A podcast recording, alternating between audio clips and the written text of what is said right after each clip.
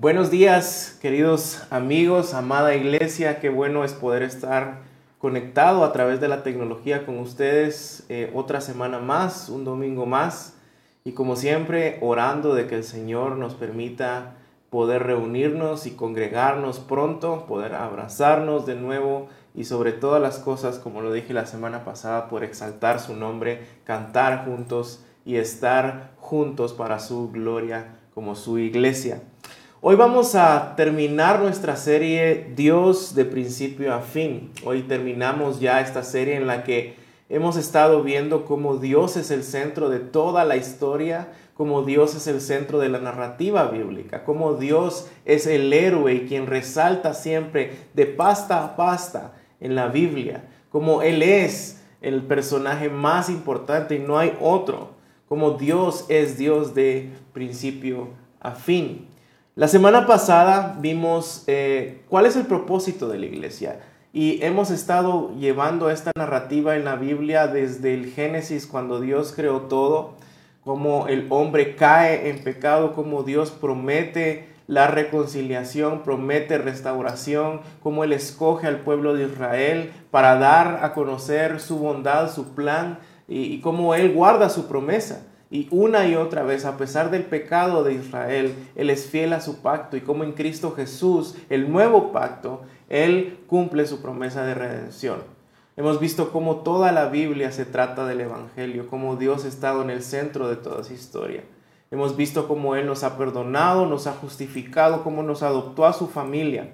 Y la semana pasada, como dije, vimos cuál es el propósito de la iglesia. En esta época en la que estamos, en este tiempo en el que estamos, eh, esperando la segunda venida de nuestro Señor Jesucristo en el tiempo de la iglesia.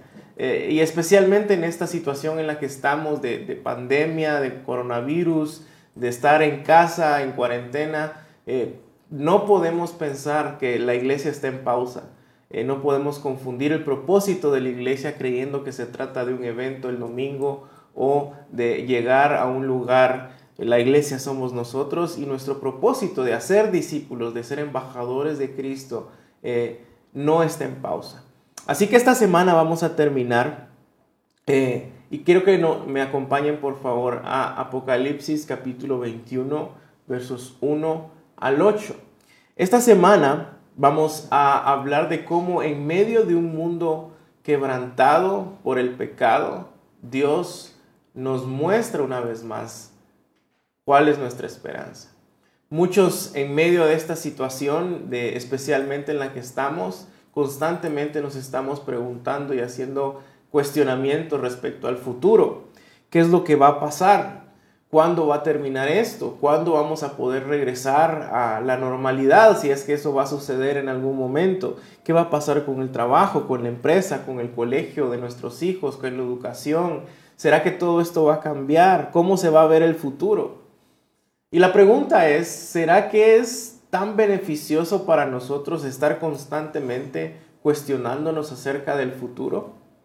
Una de las preguntas que constantemente nos hacemos eh, en medio de este tiempo y en medio de nuestra ansiedad es cuándo va a terminar esta situación en la que estamos. Y anhelamos de alguna manera que ese futuro venga y a que todo vuelva a la normalidad. Al mismo tiempo, otras personas eh, con miedos, con temores, realmente no quieren saber acerca de lo que va a suceder porque les trae temor, les trae ansiedad.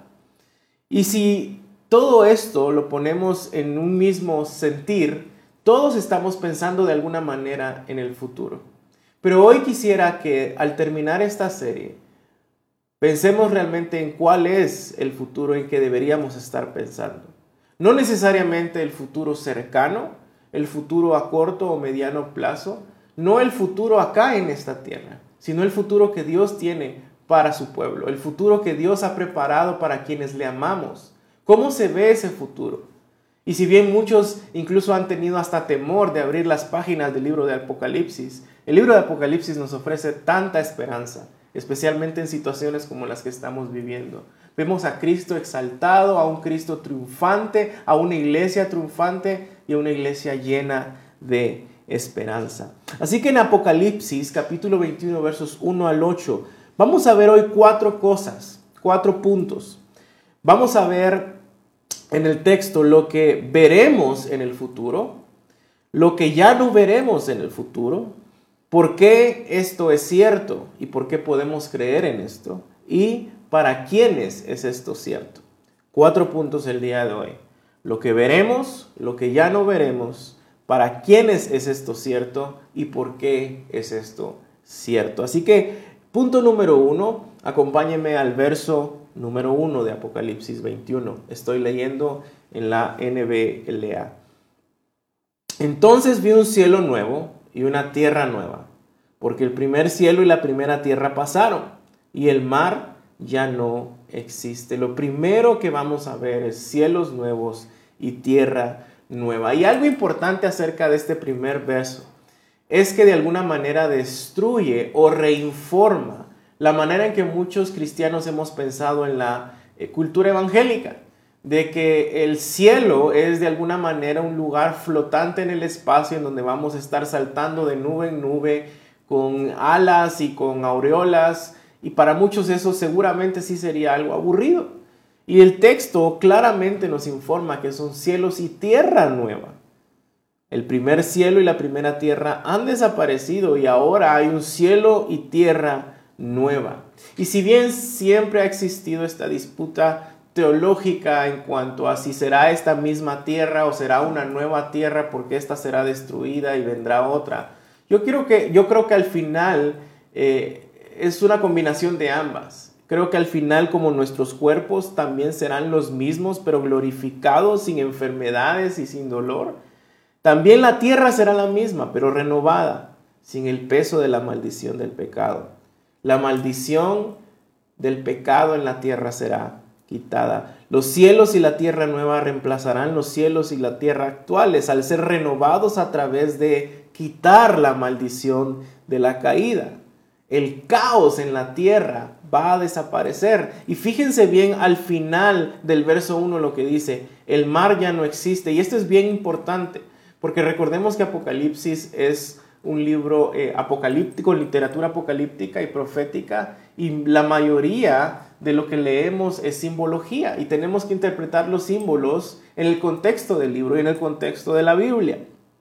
Y el mar ya no existe, no quiere decir que ya no va a existir agua, ya no vamos a poder bañarnos o nadar. El mar ya no existe, es algo bien importante. A lo largo de la Biblia, el mar es un sinónimo de caos, desorden, maldad, oscuridad. En eh, Satanás vemos en Apocalipsis capítulo 12, eh, en inicio del capítulo 13, que está a la orilla del mar llamando a la bestia para levantarse en contra de Dios y de la iglesia.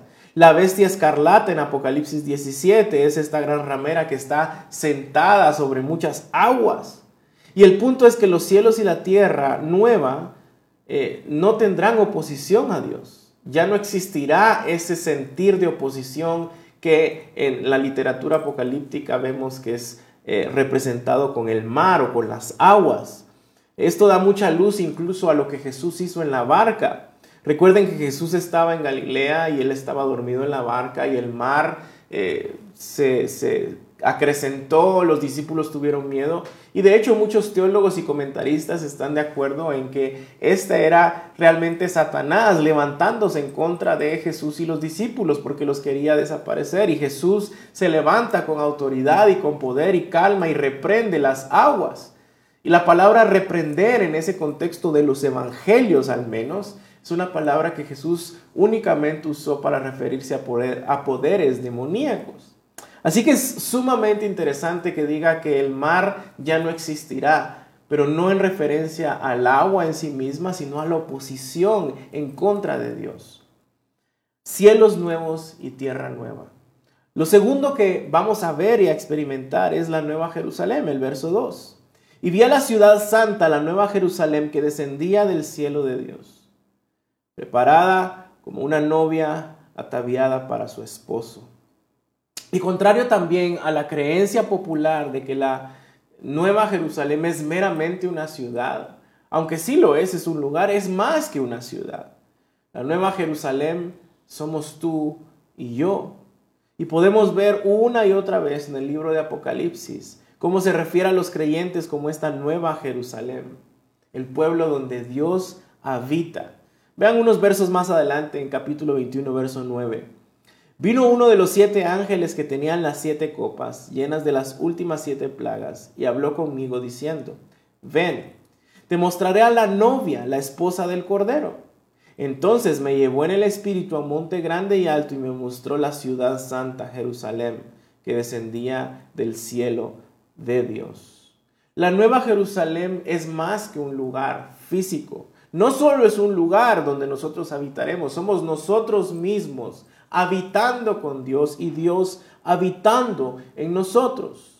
La nueva Jerusalén es el pueblo que Dios ha escogido para que su presencia sea conocida perfecta y eternamente.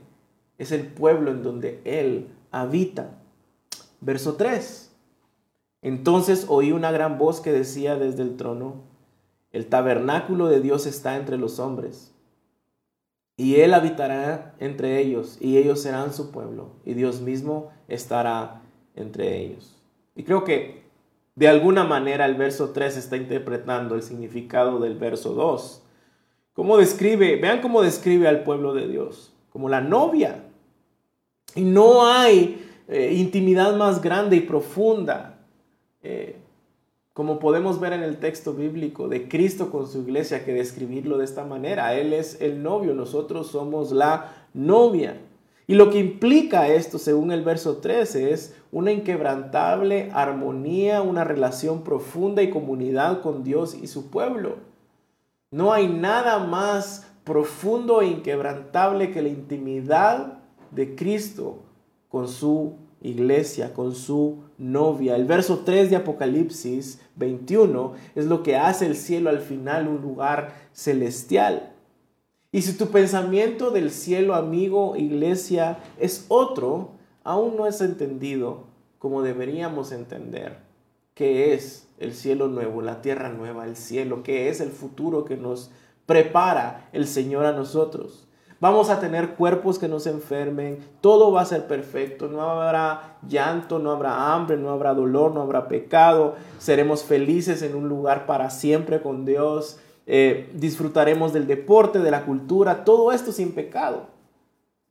Todo esto es verdad, pero al final no es el punto, no es lo, lo más hermoso. El hecho de que Dios renovará todas las cosas debería hacernos meditar en cómo pasaremos contemplando su gloria por la eternidad, más que en cualquier otra cosa. Anhelo el poder jugar básquetbol sin pecado, sin los efectos de la maldición, con cuerpos glorificados, disfrutar de la comida, disfrutar de la comunidad. Pero más que eso, iglesia, es la promesa de que Dios habitará en medio de nosotros para siempre y perfectamente. Su gloria estará con nosotros. Eso es la cúspide de los cielos nuevos y tierra nueva, de la nueva Jerusalén. Dios está en este lugar y todo lo demás podría faltar. Y si Dios no está en ese lugar, todo lo hermoso estaría de más. Lo que hace el cielo celestial es la misma presencia de Dios. Esta es la gloria más grande del cielo y la renovación final y eterna de lo que se perdió en la caída. Vean lo que dice Charles Spurgeon al respecto. Yo no creo que la gloria del Edén esté en sus pastos verdes o en sus ramas que se doblaban a causa de sus deliciosas y pesadas frutas, sino que su gloria está en esto, que el Señor Dios caminó en la brisa del día del jardín. Aquí estaba el privilegio más sublime de Adán, que él tenía compañerismo con el Altísimo. Dios estará con nosotros. Eso es lo más hermoso que podemos esperar de los cielos y tierra nueva. Nunca más vas a sentir que Dios no está cerca tuyo. ¿Cuántas veces nos hemos sentido así? Eh, pastor, es que leo y estoy sirviendo y estoy involucrado, pero no siento, no, no logro sentir esa presencia de Dios. Y si bien entendemos que no se trata únicamente de sentir, esto ya no va a pasar. Sabemos que es una pregunta muy válida, o un sentir muy válido. Pero esto ya no va a pasar. Él estará ahí. Le veremos tal cual es. ¿Acaso no te emociona esto, iglesia? ¿O sigues pensando que tal vez hay cosas mejores?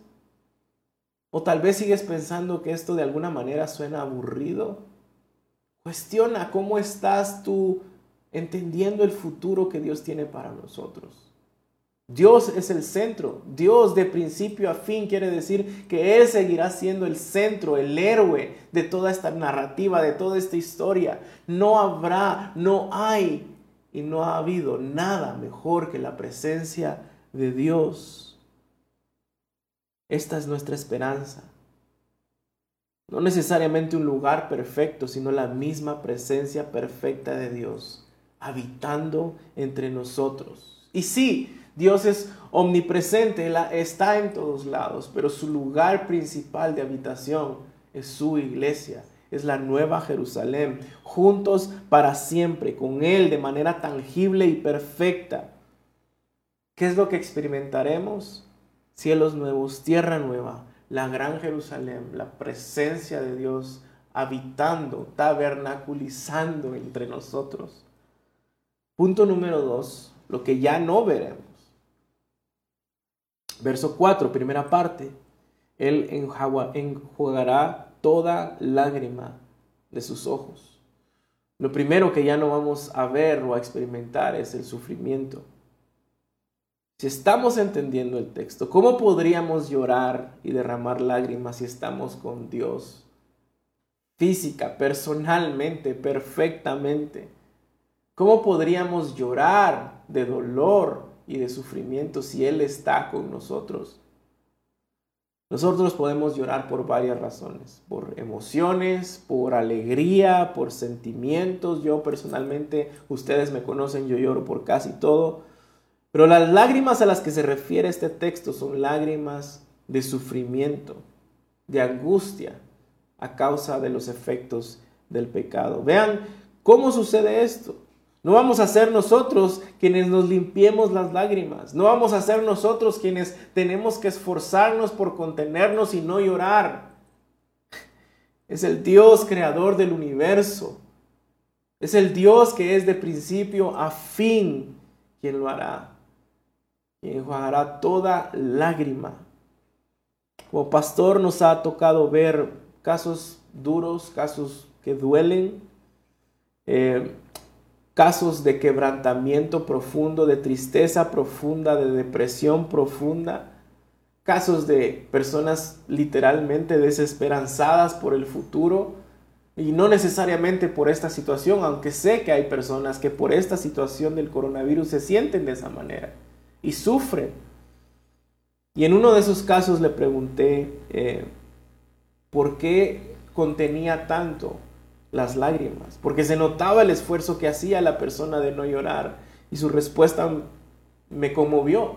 Él me dijo literalmente, si empiezo a llorar nunca podría parar de hacerlo, porque el dolor que tengo es profundo, no podría soportarlo. Piensa en esto, iglesia. Piensa en esto, querido amigo. ¿A quién recurres en medio de ese sufrimiento? ¿Cómo manejas ese sufrimiento? Y si bien nosotros como hijos de Dios tenemos la promesa de que su Espíritu Santo está con nosotros y podemos refugiarnos en Él en medio de este tiempo, en los cielos y tierra nueva, Él mismo personalmente quitará todo sufrimiento limpiará nuestras lágrimas. Estará con nosotros el creador y sustentador del universo. Tu dolor hoy puede sentirse insoportable y hasta interminable, pero te aseguro, iglesia, amigo, que si tu fe está en Jesucristo, que si tú estás en Cristo, esto va a terminar. Esto tiene fin. Él mismo traerá justicia perfecta. Él mismo traerá justicia perfecta. Él mismo hará que esa justicia brote. Ya no habrá más pecado. Ya no habrá más sufrimiento y Él limpiará toda lágrima de tu rostro. Él quitará la tristeza de tu corazón, la desesperanza de tu alma eso es lo que Dios hará cuando renueve la tierra. ¿Acaso no deberíamos estar anhelando ese futuro más que el futuro de cuándo terminará la cuarentena, de qué vamos a hacer? ¿Acaso no deberíamos estar orando por este futuro? Ahí veremos el cumplimiento de Isaías capítulo 35 y verso 10. Volverán los rescatados del Señor, entrarán en Sión con gritos de júbilo, con alegría eterna sobre sus cabezas, gozo y alegría alcanzarán y huirán la tristeza y el gemido. Ya no experimentarás sufrimiento, ni desesperanza, ni tristeza. ¿Qué otra cosa ya no veremos? Número dos, la muerte. Vean el verso 4. La segunda parte. Él enjuagará toda lágrima de sus ojos y ya no habrá muerte, ni habrá duelo, ya no más funerarias, ya no más cementerios, ya no más dolor por la pérdida de la muerte, ya no habrá muerte. La muerte morirá. Esa es la esperanza de todos quienes estamos en Cristo. Pon en perspectiva el dolor y la tristeza que te ha causado la muerte y la separación de familia, de amigos, de personas conocidas. Ya no más. Ya no habrá más muerte. La muerte va a morir, la muerte va a desaparecer. Y el texto sigue diciendo que otras cosas ya no veremos. No solo el sufrimiento se irá, la muerte se irá, sino que también el dolor se irá. Vean cómo sigue el verso 4. Enjuagará toda lágrima de sus ojos, ya no habrá muerte, ni duelo, ni clamor, ni dolor. Y la razón por que ya no habrá dolor es porque tendremos cuerpos glorificados. Así como Jesucristo nuestro Señor se levantó de la muerte y su cuerpo fue glorificado, nuestros cuerpos también serán glorificados. Y eso es un testimonio que leemos, una verdad que leemos en la Biblia, Romanos 8, 11 y 23 dice, pero si el espíritu de aquel que resucitó a Jesús de entre los muertos habita en ustedes, el mismo que resucitó a Cristo Jesús de entre los muertos, también dará vida a sus cuerpos mortales por medio de su espíritu que habita en ustedes. El 23 más adelante dice, y no solo ella, sino que también nosotros mismos que tenemos las primicias del Espíritu, aún nosotros mismos gemimos en nuestro interior, aguardando ansiosamente la adopción como hijos, la redención de nuestro cuerpo. El futuro es de sobremanera espiritual, pero tiene mucho que ver con las cuestiones físicas, una tierra y cielos físicos, cuerpos físicos, tangibles, pero sin dolor glorificados como el cuerpo de nuestro Señor Jesucristo. Vean 1 Corintios 15, verso 42. Así es también la resurrección de los muertos. Se siembra un cuerpo corruptible, o sea, un cuerpo afectado por el pecado, por la enfermedad, por los virus, por las bacterias, por el dolor, por la parálisis, por la aflicción, pero se resucita con un cuerpo incorruptible. Verso 43, se siembra en deshonra, se resucita en gloria, se siembra en debilidad, se resucita en poder, se siembra un cuerpo natural, se resucita un cuerpo espiritual. Si hay un cuerpo natural, hay también un cuerpo espiritual. Y más adelante en el verso 53 dice, porque es necesario que esto corruptible se vista de incorrupción y esto mortal se vista de inmortalidad. Pero cuando esto corruptible se haya vestido de incorrupción y esto mortal se haya vestido de inmortalidad, entonces se cumplirá la palabra que está escrita. Devorada ha sido la muerte en victoria. ¿Dónde está, oh muerte, tu victoria?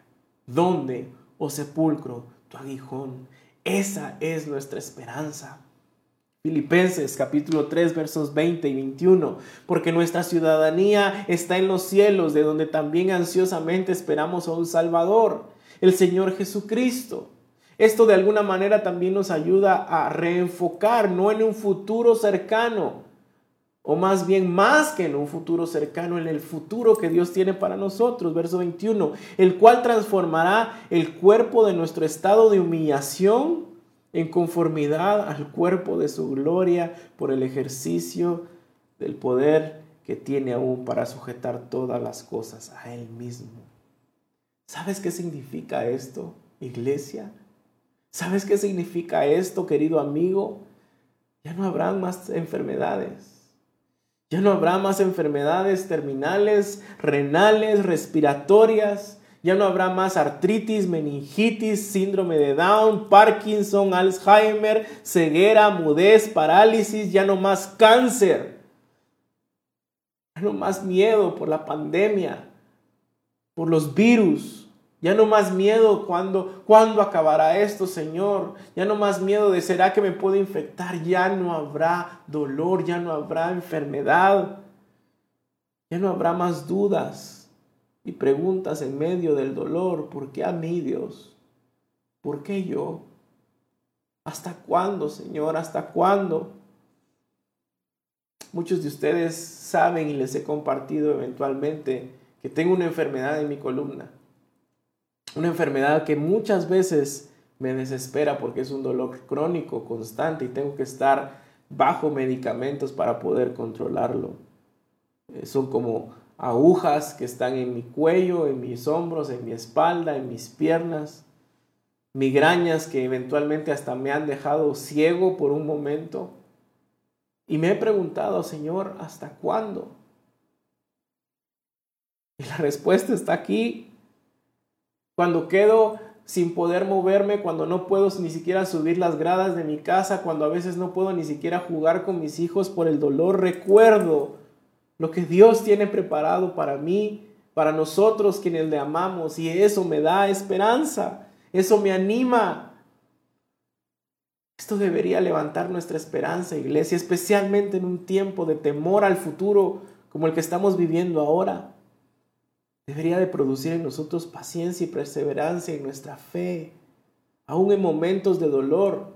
Y dolor no solo físico, no solo por las enfermedades, también hay un dolor emocional por el pasado, por el duelo, por la infidelidad, por hijos que están o familia que está lejos de Dios, por la soledad, por la decepción, por la depresión, ansiedad.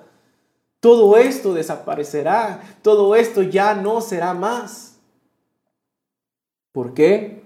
Porque Dios está habitando con nosotros perfectamente.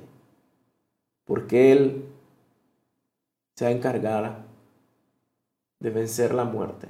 Porque Él se encargará de enjuagar nuestras lágrimas. Y como dice el final del verso 4, porque las primeras cosas han pasado. Todas las cosas que causaban dolor, todas las cosas que causaban lágrima, han pasado ya no estarán. Todo eso ya pasó. Y ahora vean cómo inicia el verso 5. El que está sentado en el trono dijo, yo hago nuevas todas las cosas. Dios renueva. Dios renovará. Esa es nuestra esperanza. Imagina junto conmigo, iglesia, por favor, esto. Nunca más vamos a luchar con el deseo de pecar. Nunca más vamos a luchar con la avaricia, con engaños, abusos, envidias, tragedias, chismes, celos. Ya no más. Vamos a experimentar esto en los cielos y tierra nueva porque Dios renovará todas las cosas, porque las cosas viejas ya pasaron.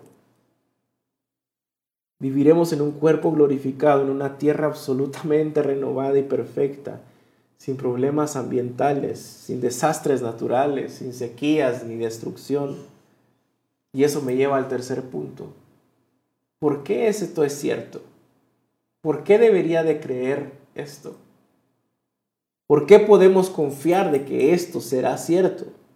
Vean la segunda parte del verso 5 y añadió, escribe porque estas palabras son fieles y verdaderas. Ojo, Juan no está hablando. Dios mismo le está diciendo que escriba lo que Dios está diciendo. Escribe esto, yo lo estoy diciendo. Estas palabras son fieles y verdaderas. Y si seguimos leyendo la primera parte del verso 6, también me dijo, hecho está. Yo soy el alfa y el omega, el principio y el fin. Si algo hemos aprendido acerca de Dios es nuestra oración en esta serie. Es que Dios cumple sus promesas. Es como Dios ha guardado sus promesas a pesar de nuestro pecado, a pesar de lidiar con gente pecadora. Él guarda y cumple sus promesas. Y eso es sumamente esperanzador, iglesia, amigos. Porque así como ha cumplido todas las promesas a lo largo de la escritura, sabemos que esto es cierto porque Él lo ha prometido. No lo prometió nadie más. De su boca, Él lo ha prometido y está plasmado en la escritura. El que es el alfa y omega, el inicio, el que existía antes de todo, el que no tiene fin, el propósito final de todas las cosas. Él dice, hecho está. ¿Por qué podemos confiar de que esto es cierto? Porque Dios lo prometió y porque Dios cumple sus promesas. No son promesas hechas por hombres, no son promesas en las que podemos dudar, ¿será que va a suceder? ¿Será que va a cumplir su promesa? Toda esta serie hemos visto cómo Dios cumple sus promesas. Y por eso podemos confiar de que esto es cierto, de que esto sucederá, de que esto, como dice el texto, está hecho.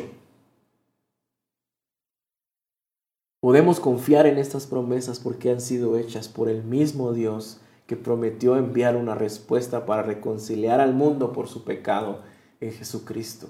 Y así lo hizo. Por el mismo Dios que prometió resucitarlo al tercer día. Y así lo hizo. Por el mismo Dios que ha prometido sostenerte y estar contigo hasta el fin. Por eso podemos confiar de que es cierto. Y el punto número cuatro, y con esto vamos terminando, ¿para quiénes es esto cierto? Estas verdades, estas bendiciones, ¿para quiénes son estas promesas?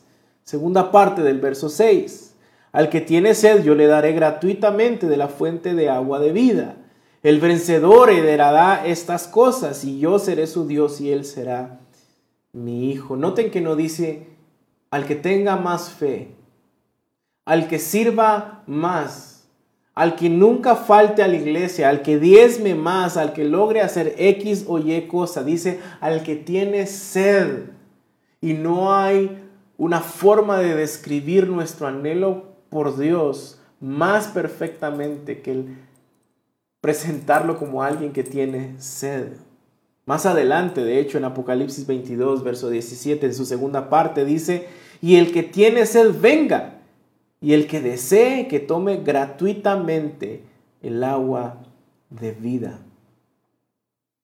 Y es, creo yo, una forma de entender que nuestra fe es más que un deseo meramente intelectual. Es un deseo profundo de nuestra alma. Recordemos el Salmo 42 cuando dice, como el siervo jadea, brama, anhela las corrientes de las aguas, así suspira, así anhela mi alma a Dios. Es increíble cómo ninguno de nosotros escogería el infierno en vez del cielo. Escucha esto, iglesia. Nadie en sus cinco sentidos eh, escogería o preferiría el infierno antes que el cielo. Pero constantemente con nuestras acciones, con nuestra forma de vivir, estamos escogiendo cualquier cosa en lugar de Dios. Estamos anhelando cualquier cosa antes que a Dios. Tenemos sed de cualquier cosa antes que de Dios. Tenemos sed de éxito, de dinero, de aprobación, de alabanza, de reconocimiento, de felicidad. Pero nada de esto va a satisfacer tu alma. Nada de esto va a llenarte completamente y perfectamente. De hecho, harán todo lo contrario. Seguirás formando ídolos que van a demandar de ti sacrificios de sangre, de tiempo, de esfuerzo, de dinero esto es lo que los ídolos hacen. Demandan de ti sacrificios. Pero vean la promesa de Dios, el que tiene sed, que anhela profundamente a Dios que venga, que tome gratuitamente, y vean esta palabra, gratuitamente, el agua de vida. ¿Acaso no es increíble? No podemos pagar a Dios por estas promesas, solo necesitas anhelarlas, solo necesitas quererlas. ¿Anhelas de esta manera a Dios más que los placeres y deleites de esta vida? Anhelas de esta manera a Dios más que cualquier cosa que tu corazón y tu mente puedan imaginar. ¿Es Dios el anhelo más grande de tu corazón? ¿Estás orando por esto a diario? Porque seguramente no es así todos los días. Y una y otra vez hemos dicho, ¿por qué tenemos que regresar al Evangelio? ¿Por qué día a día necesitamos predicarnos el Evangelio? Para que regresemos a orar, Señor, sé tú mi mayor anhelo. Dios mío, sé tú lo que mi alma anhele más en este día. Que tu mente, como decía en Filipenses capítulo 3, esté fijada en las cosas celestiales pongan su mente y sus ojos en las cosas celestiales. ¿Estás anhelando a Dios de esta manera? Segura, eh, en este tiempo especialmente, de, de, pandemia, del virus, de la cuarentena, hasta el más incrédulo ha orado. Es increíble como personas que niegan rotundamente a Dios eh, de repente ah, dan frases como estamos, eh, enviamos nuestros pensamientos y oraciones. Todo mundo, de alguna manera, está orando. La pregunta es a quién están orando. Pero todo mundo está orando. ¿Y por qué has orado en este tiempo? Todo mundo hemos orado por provisión, por protección. Y son cosas buenas por las que deberíamos de estar orando. Pero ¿qué tanto has orado para que tu corazón anhele más a Dios? ¿Qué tanto has orado para que tus hobbies, para que las cosas que te gustan, para que las cosas en donde buscas distraerte, no ocupen el lugar que solo Dios debe ocupar? ¿Has orado y clamado por esto? Vean cómo termina esta bendición. El vencedor heredará estas cosas. Yo seré su Dios y él será mi hijo. Y el vencedor en el contexto del libro es una fe que persevera. Es una fe que ha perseverado a pesar de la prueba, a pesar de la crisis. Pero para ellos hay una herencia. ¿Y cuál es la herencia según el verso 7? Yo seré su Dios y ellos serán mi pueblo. Una bendición que leemos desde el principio de la narrativa bíblica. Cuando Dios escoge a un pueblo para cumplir sus promesas de redención. Ellos serán mi pueblo, y yo seré su Dios. Es esta misma herencia la promesa y bendición más grande para quienes amamos a Dios es Dios mismo. La promesa y herencia más hermosa y más grande para quien realmente ama a Dios no es el éxito, no es la salud, no son bendiciones materiales, es Dios mismo. El Evangelio nos da a Cristo y eso es lo mejor que podemos tener. Ese es el futuro de una fe verdadera, es la marca de un verdadero Hijo de Dios, su anhelo por Dios, su anhelo por Cristo, no por las cosas que puede darte. Su gozo y felicidad está enraizado en que Dios está con él y que él está con Dios. Pero para quienes no conocen a Dios, Dios es solo una amenaza a su verdadera felicidad. Dios de alguna manera, tal vez no lo dicen así, pero lo piensan, es un tipo de aguafiestas. No puedo hacer esto, no puedo hacer aquello, no puedo ir allá, no puedo pensar esto. Y esos son los deseos de nuestro corazón.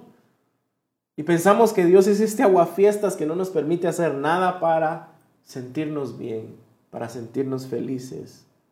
Dios y su pueblo son una cuestión aburrida no encuentro gozo en Él, no encuentran la fuente de agua que sacia su sed.